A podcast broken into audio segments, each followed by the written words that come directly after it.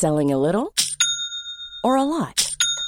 Shopify helps you do your thing however you cha-ching. Shopify is the global commerce platform that helps you sell at every stage of your business. From the launch your online shop stage to the first real life store stage, all the way to the did we just hit a million orders stage. Shopify is there to help you grow. Shopify helps you turn browsers into buyers with the internet's best converting checkout. 36% better on average compared to other leading commerce platforms because businesses that grow grow with Shopify. Get a $1 per month trial period at shopify.com/work. shopify.com/work.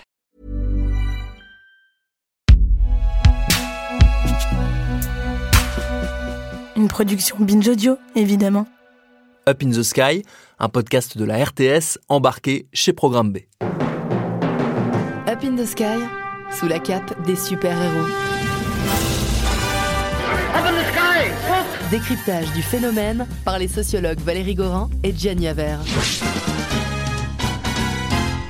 Des super-héros, c'est bien, mais en général, les super-héros, euh, ça se trouve dans un univers ou bien au plein milieu des éléments, la mer, l'air, euh, la foudre, peu importe. C'est presque un élément indispensable à la recette. Bah, c'est assez logique en fait au tout début. euh, si on pense que Superman était une sorte d'humain hyper augmenté, quand il a fallu aller chercher des super pouvoirs, logiquement, on est allé euh, dans ce qui nous entoure, la faune, la flore, les éléments premiers.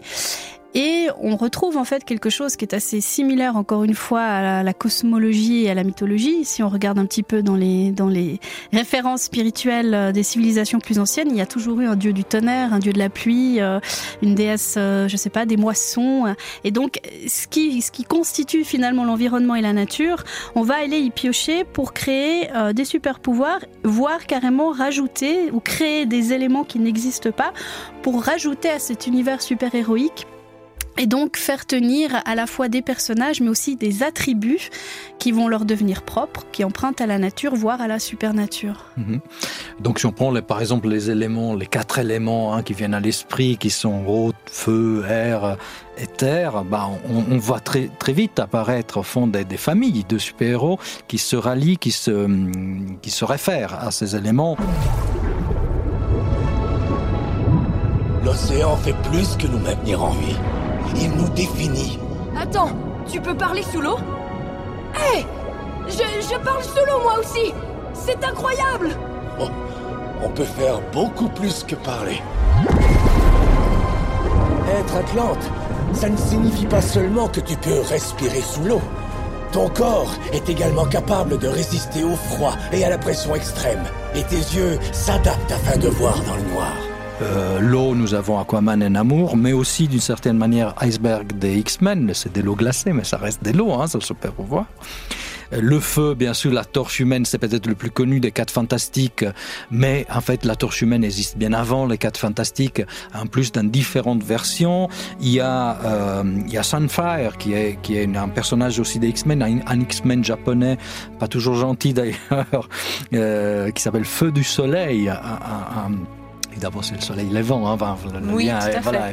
Euh, français, donc, euh, feu du soleil, euh, mais aussi d'une certaine manière cyclope avec ses rayons qui, au fond, sont des rayons de, de lumière condensée, d'une forme, d'une forme, au fond, de lien au feu aussi. L'air, il y a Storm des X-Men qui commande les éléments.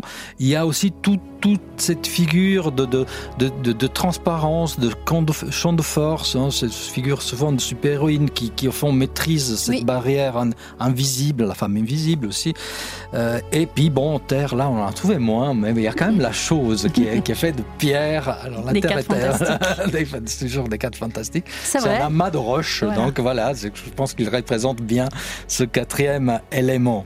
Donc voilà, c'est c'est un lien clair aux éléments, hein, euh, à la matière, mais il y a d'autres liens à la matière aussi qu'on retrouve dans les, dans les super-héros.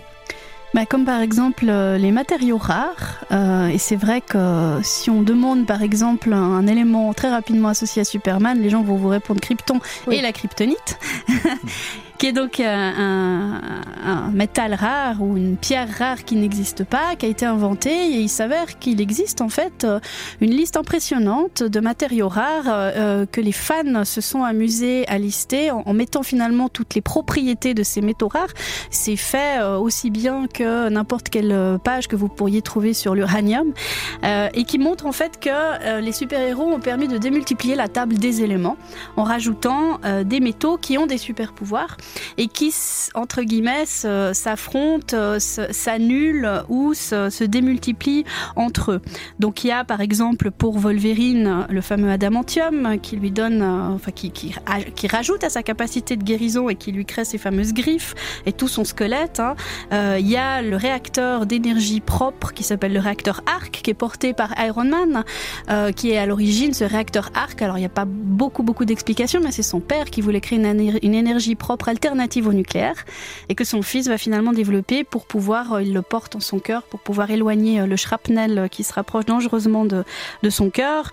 Il y a le carbonadium qui est un métal imaginaire très résistant, la Dark Force qui est par exemple une puissante énergie extradimensionnelle. J'aurais tellement voulu avoir mon marteau. Ton marteau Une pièce unique fabriquée avec un métal précieux provenant d'une étoile mourante. Euh, le Uruk est le métal utilisé sur Asgard pour fabriquer les armes de, des Asgardiens, notamment le fameux marteau de Thor. Bref, on voit euh, toutes sortes d'éléments euh, qui touchent parfois plus du mystique comme la Dark Force ou alors qui portent des noms qui sont très similaires à ce qu'on a sur Terre. Essentiellement utilisés chez Marvel, on en a trouvé mm -hmm. extrêmement peu euh, chez DC. Oui. Alors que chez, chez DC qui a un peu le premier, hein, même si c'est si ni Schuster ni Siegel qui a inventé la kryptonite, hein, ce sont les émissions radio euh, des années 40 qui ont sorti cette idée de la kryptonite. You'll get a chance to pay him back. You can pay him back for me too. How? With a kryptonite. The what? A kryptonite. It's the only thing that has any power over Superman. Superman came from another planet. A planet called Krypton. Just before it exploded in space. A couple of years ago, a piece of the planet came to Earth like a meteor. It was picked up in a field. They kept it in a lead box at the Metropolis Museum until the Black Widow stole it. Tell me, I'll get it. It's it's in a small lead box. Gotta be careful with it. Glows with a greenish light, and if you touch it, you'll get burned.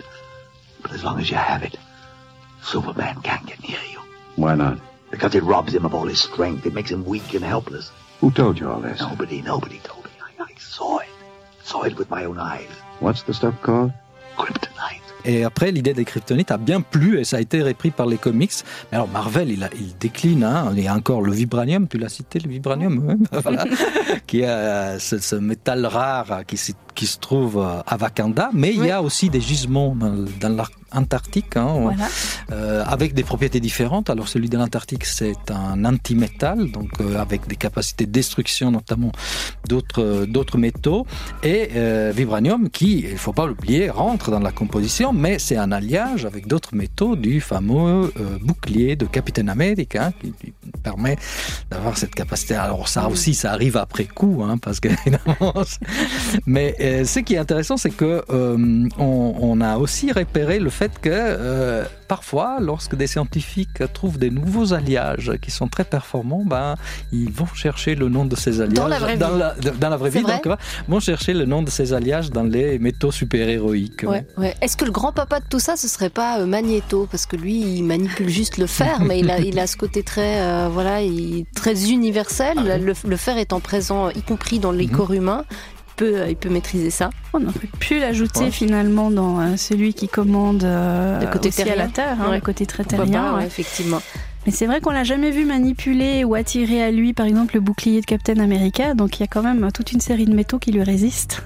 Et plein de films à faire d'ailleurs, parce que. Oui. Euh, ça, pour ce qui est des métaux, mais bien sûr, il y a aussi des minéraux, des pierres notamment. Les fameuses pierres de l'infinité euh, qui permettent euh, de créer un, un, certain récit entre les films pour euh, les gens qui sont allés au cinéma ou les lecteurs de BD.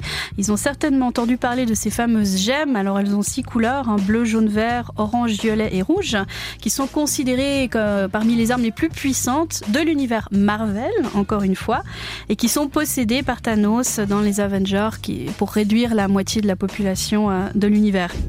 Quoi, la gemme C'est la pierre de l'esprit, l'une des six pierres d'infinité, le plus grand pouvoir de l'univers, aux capacités destructrices sans équivalent. On y trouve aussi assez des références cosmologiques, puisque elles auraient été créées lors de la naissance du monde. Donc on se rapproche encore une fois hein, à des éléments qui sont constitutifs de toute, euh, de toute mythologie euh, telle qu'on les trouve dans les, dans les différentes civilisations. Mais ce qui est intéressant chez Marvel, c'est qu'elles permettent, un petit peu comme des, des petits, les petits cailloux euh, du petit pousset, de créer des clins d'œil et des continuités d'un film à l'autre. Par exemple, si on prend la pierre bleue qui représente euh, l'espace, elle est présente dans le Tesseract, ce fameux cube cosmique qu'on voit notamment dans le Captain America, avec lequel il s'écrase au fond de la mer euh, à la fin de, de l'épisode Civil War, euh, qui a été créé par son ennemi, le méchant crâne rouge, et puis qu'on voit réapparaître dans les Avengers, notamment au bout de la lance de Loki euh, et dans Thor. Donc ça permet de créer des logiques aussi euh, pour inviter les fans qui n'iraient pas, voir euh, les autres films à euh, aller les voir pour avoir finalement l'ensemble du récit euh, et de créer un lien narratif, mais un lien quasi cosmologique justement entre tous ces super-héros au sein d'un même univers. Il y a un élément qui n'est pas forcément toujours présent, mais qui est quand même présent au sein d'un seul personnage, c'est la magie. La magie, on revient au tout début des super-héros qui n'avaient pas forcément des pouvoirs, mais on revient au cirque quelque part, avec euh, l'homme très fort, le magicien, l'illusionniste.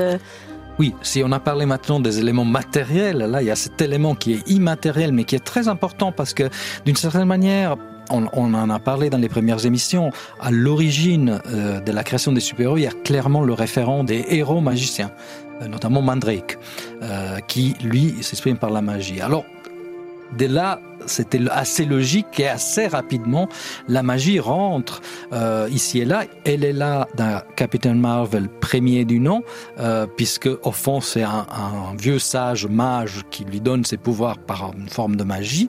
Euh, elle est là surtout dans Green Lantern, le premier Green Lantern des années 40, mais aussi dans ses déclinaisons. Il serait rien sans sa bague magique. Et ainsi de suite, hein, on a toute une série de super-héros qui ont, au fond, trouvent un truc, trouvent un petit élément, un petit objet, un truc comme ça, et puis pouf, hein, ça, ça leur donne, le voilà. Exactement. Bah, et sinon, voilà, euh, tout, tout le côté mystique, hein, Ouais. des personnages qui naviguent dans cet univers euh, mystique dans lequel, je pense, Valérie a très envie de parler de Doctor Strange. Oui, mais il y a en tout cas, alors est-ce une coïncidence? Mais la même année, il y a trois personnages qui vont être créés euh, chez Marvel qui sont des personnages qui finalement fonctionnent qu'avec leur esprit entre guillemets. Alors ils ont euh, alors, Doctor Strange et puis ensuite il y a justement euh, le professeur Xavier et euh, Jean Grey chez les X-Men. Alors Doctor Strange, on va dire, est le seul à véritablement emprunter les pouvoirs de la magie, euh, mais ce que les trois ont en commun, c'est des pouvoirs télépathiques, des pouvoirs télékinésiques et l'hypnose. Les super-héros comme les Avengers protègent le monde des dangers terrestres. Tandis que nous, les sorciers, nous le protégeons des menaces occultes. L'ancien est le dernier d'une longue lignée de sorciers suprêmes, qui remonte à des milliers d'années jusqu'au père des arts mystiques, l'omniscient Agamotto. C'est le sorcier qui a créé l'œil que vous avez pris sans permission. Agamotto a construit trois sanctuaires dans les lieux de pouvoir où des métropoles s'élèvent aujourd'hui. Cette porte mène au sanctuaire de Hong Kong. Cette porte au sanctuaire de New York. Et celle-là au sanctuaire de Londres. Ensemble, les sanctuaires créent un bouclier autour de notre monde. Les sanctuaires protègent le monde, et nous, les sorciers, nous protégeons les sanctuaires. Alors là, c'est intéressant parce que le dessinateur qui a mis sur pied Doctor Strange, euh, qui s'appelle Steve Ditko, avait abordé Stanley en lui disant moi j'aimerais créer en 63 un personnage qui soit complètement différent des autres euh, personnages de l'univers Marvel et il a proposé l'idée de Doctor Strange. Sachant à quel point les super-héros viennent finalement se calquer sur des contextes euh, politiques, mais surtout sociaux, euh, qui sont en effervescence dans les années 60, euh, il y a très certainement ici une inspiration très logique avec ben, tout le mouvement euh, qui se met en place dans les sociétés occidentales, le flower power, les hippies, les beatniks. On se met à tester toutes sortes de drogues, dont le LSD, avec des pouvoirs euh, euh, hallucinatoires qui sont assez importants. Il y a des expériences qui sont aussi menées à la même période par la CIA. euh, euh, qui vont sur les campus des universités américaines pour recruter des étudiants et leur faire tester le LSD. Alors on ne sait pas l'étendue du programme à ce moment-là, puisqu'il sera révélé qu'au milieu des années 70. Mais l'idée, c'est finalement, euh, notamment, pouvoir réfléchir à quel point est-ce qu'on peut prendre le contrôle d'un esprit, euh, faire de la manipulation mentale et finalement, ou simplement arriver à des états de conscience modifiés comme le permet le LSD. Alors il est très probable hein, que des créateurs comme Stanley, qui se sont tellement inspirés de, de, choses qui se passaient euh, à travers les, les diverses décennies où il, produisait ses super-héros, qu'il ait, su saisir ça, les références à, à l'Orient. Euh, les années 60, c'est aussi une période où on voyage beaucoup, on va en Inde, c'est présent dans la musique, il y a les Beatles qui vont s'inspirer de ça, euh, on voyage dans l'Himalaya, on, va, on cherche des expériences chamaniques, des expériences mystiques, et comme par hasard, c'est ce que va vivre Doctor Strange. Hein.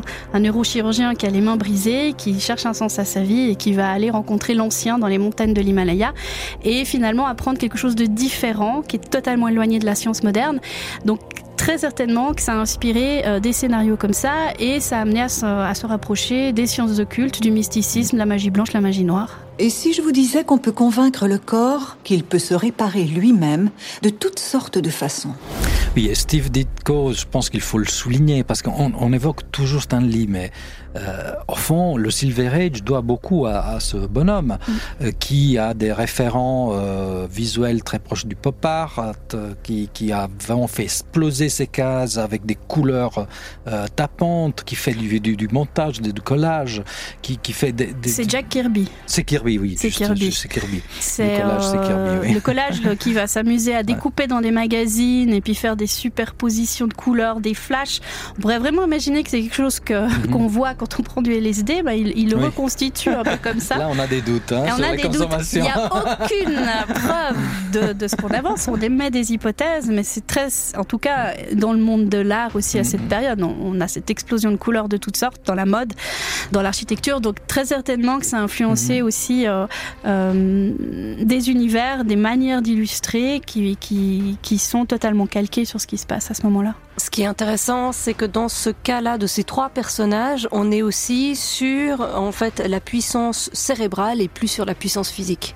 Oui, alors la, la, la puissance cérébrale qui autrefois était, enfin qui, qui commence d'ailleurs comme un super pouvoir d'héroïne, hein, de super-héroïne parfois, parce qu'au fond, comme on peut pas trop compter sur la force physique, ben on invente tous ces champs de force comme ça, mais c'est pas quelque chose de l'ordre de la, de la force de l'esprit. Alors là, effectivement, c'est l'esprit, c'est le cerveau qui commence à s'ouvrir, à, do, à donner au fond cette logique aussi qui va évoluer vers les mondes parallèles, vers les voyages extracorporels, toutes ces, ces, ces logiques qui effectivement sont très marquées par une époque dans laquelle on parle à fond de ça. Que m'avez-vous fait? J'ai poussé votre forme astrale hors de votre corps. Qu'est-ce qu'il y a dans ce thé Psilocybine, LSD. Ce n'est que du thé. Avec un peu de miel. Il y a également un autre élément qui n'est à ce moment-là pas un élément euh, minéral ni inerte, mais euh, c'est un élément physique qui accompagne parfois les super-héros ou leur esprit, c'est l'élément animalier. Mm -hmm. Oui, c'est l'autre élément, le, le, le biologique, hein, au-delà de, de, de l'aspect la, inerte, inerte, enfin le, le minéral, le, métal, la terre, le feu, comme ça. Il y a effectivement toute une série d'êtres vivants qui vont influencer, parce que c'est aussi, et là, ce que Valérie disait des, des mythologies euh, euh, ancienne est tout, assez, tout aussi valable pour ce côté mi-homme, mi-animal, hein, le minotaure, tous les dieux égyptiens qui ont des têtes d'animaux, euh, et on la retrouve logiquement dans les déclinaisons avec bon voilà des noms qui sont euh, de référents directs à des animaux, Batman, euh, Ant-Man, Spider-Man, Spider Catwoman, et ainsi de suite. Et évidemment, cette logique d'animal totem, dans lequel au fond il y a une sorte d'interaction de référent avec l'animal et dans lequel les super pouvoirs sont évidemment déclinés en fonction des caractéristiques de l'animal en question. Donc ça permet effectivement d'occuper un espace, d'occuper un espace référentiel qui marche de la même manière que le référent aux, aux quatre éléments euh, mm. qu'on a cités tout à l'heure. Et là, c'est d'ailleurs hyper très marrant, c'est que souvent on a des documentaires animaliers aujourd'hui qui reprennent la terminologie du super pouvoir en disant euh, voilà les super pouvoirs des chauves-souris qui euh, font référence à des capacités qu'on a trouvées chez par exemple ces animaux après coup. Mm -hmm. les fourmis euh, les chauves-souris les araignées. Donc euh, une sorte de service rendu en retour.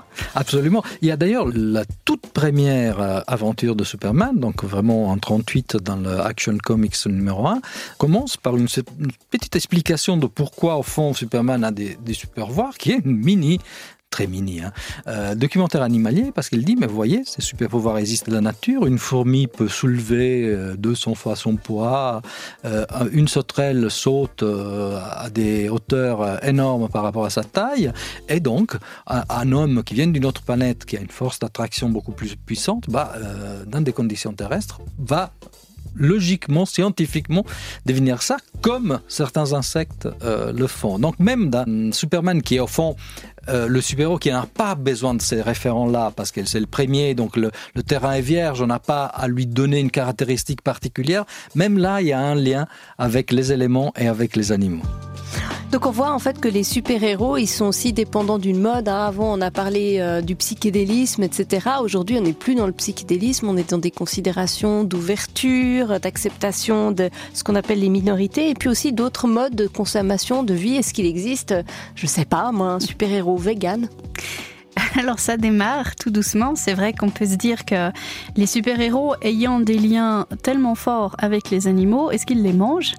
Euh, Alors, dans la mesure où on voit rarement les super-héros manger dans leur pratique quotidienne, on ne sait pas, mais euh, il y a en tout cas euh, des revendications ou des listes qui commencent à apparaître de super-héros qui auraient déclaré être végétariens. Donc il y a notamment la fameuse anecdote du fils de Batman qu'il a eu avec Talia Al Ghul, la fille de Ra's al Ghul qui était son, maître. Donc ce garçon qui s'appelle Dam Damian Wayne, qui accompagne parfois son père en mission dans, dans la Hein, ça n'a pas encore été adapté au cinéma. Euh, et ils vont notamment voir une mission dans un abattoir qui va complètement traumatiser ce petit garçon qui va euh, décider de devenir végétarien. Et ça crée euh, une dispute familiale puisque Alfred, le majordome, est tout à fait d'accord de lui cuisiner des plats végétariens, ce que Batman conteste. Ah oui, au pied de la lettre, les toxines animales de toutes ces plantes ont eu un étrange effet sur moi. Elles ont remplacé mon sang par des fluides végétaux, imprégné toute ma peau de chlorophylle et imbibé mes lèvres.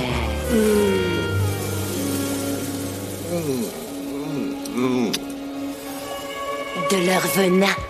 Et puis sinon, on a le personnage de Poison Ivy qui est assez intéressante. Elle commande aux plantes. euh, Elle a une, son sang qui est mêlé à de la chlorophylle. Donc, elle est plutôt de l'ordre du véganisme, en fait. Le végétalisme. Végétalisme. Donc, effectivement, est-ce que dans le futur, c'est quelque chose qui va, euh, qui va être travaillé, tout comme euh, les super-héros ont été travaillés sur la question identitaire, genre, sexualité? Peut-être. À voir. Pourquoi pas euh, Gianni et Valérie, si vous pouviez aller créer un super-héros qui n'existe pas encore, qu'est-ce que vous feriez? Oula. Difficile. C'est difficile, hein Ce serait assez difficile. On pourrait imaginer, euh, je sais pas, un héros, euh, un héros transgenre ou un héros qui peut changer euh, multiples identités pour ne pas être limité finalement à, à un corps ou à, ou à des propriétés physiques. Mais euh, le problème, c'est qu'on va très vite emprunter à des univers qui sont plus forcément super héroïques. On va aller du côté du fantastique, on va aller du côté du, du surnaturel. Euh, Il y a des personnages des fois qui se rapprochent un peu de ça. Euh, Vampirella, dont on n'a pas parlé, mais euh, qui apparaît dans les années 70 et qui est un peu un mix de tout. Elle a des éléments super héroïques parce qu'elle a une double identité, un costume, mais elle finalement elle prend plus euh, du monde des euh, BD érotiques des années 70 et du vampirisme qu'autre chose. Mais c'est peut-être plus ces éléments hybrides là qui permettent de questionner finalement la limite du genre super héroïque ou alors sa capacité à se démultiplier euh, qui en tout cas sera très intéressante à explorer dans le futur. Gianni, une idée?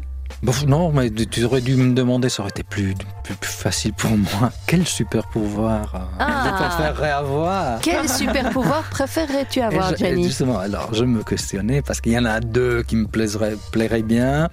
Euh, un, c'est l'invisibilité pratique quand même, très pratique. Et l'autre, quand même, ça, ça en jette, voler, c'est pas mal Voler. non plus. hein. Tu rêves Après, que tu voles? Voler. je- autrefois, autrefois, quand je rêvais, je rêvais de voler. Maintenant, je rêve sans doute, mais je m'en rappelle plus. Donc euh, oui, oui. Mais alors un bâton les bras, c'était fatigant. Moi, j'aimerais bien Oui. voler comme euh, comme Superman. Avec le point en avant. Et toi, Valérie, un super pouvoir que tu désirerais avoir? Oh, je trouve que l'idée de commander aux éléments, c'est pas mal du tout en fait. Ça permet de rester dans quelque chose de relativement terrien. Et c'est pratique. Et c'est très pratique aussi. Vous croyez qu'il se limite à cet univers matériel?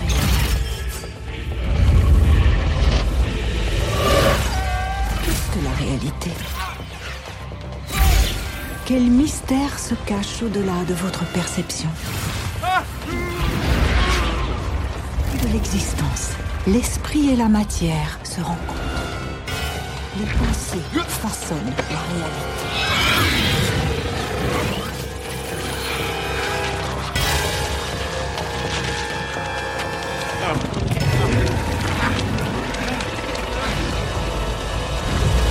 Cet univers parmi tant d'autres.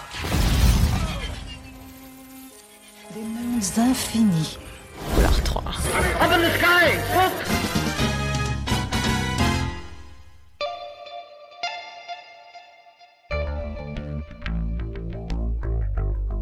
Merci à Hélène Ichters et à ses deux comparses Valérie Gorin et Jenny Haver pour cette série d'épisodes réalisés par Ismaël et Gonzato et produits par nos amis de la RTS, la radio-télévision suisse. Programme B, c'est un podcast de Binge Audio préparé par Charlotte Bex. Tous nos épisodes, les anciens comme les nouveaux, sont à retrouver sur toutes vos applis de podcast. Cherchez-nous sur Internet si vous voulez nous parler. Et à très vite pour un nouvel épisode.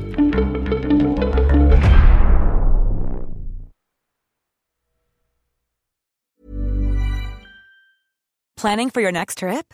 Elevate your travel style with Quince. Quince has all the jet setting essentials you'll want for your next getaway, like European linen, premium luggage options, buttery soft Italian leather bags, and so much more. And is all priced at 50 to 80% less than similar brands. Plus, Quince only works with factories that use safe and ethical manufacturing practices. Pack your bags with high-quality essentials you'll be wearing for vacations to come with Quince. Go to quince.com slash pack for free shipping and 365-day returns.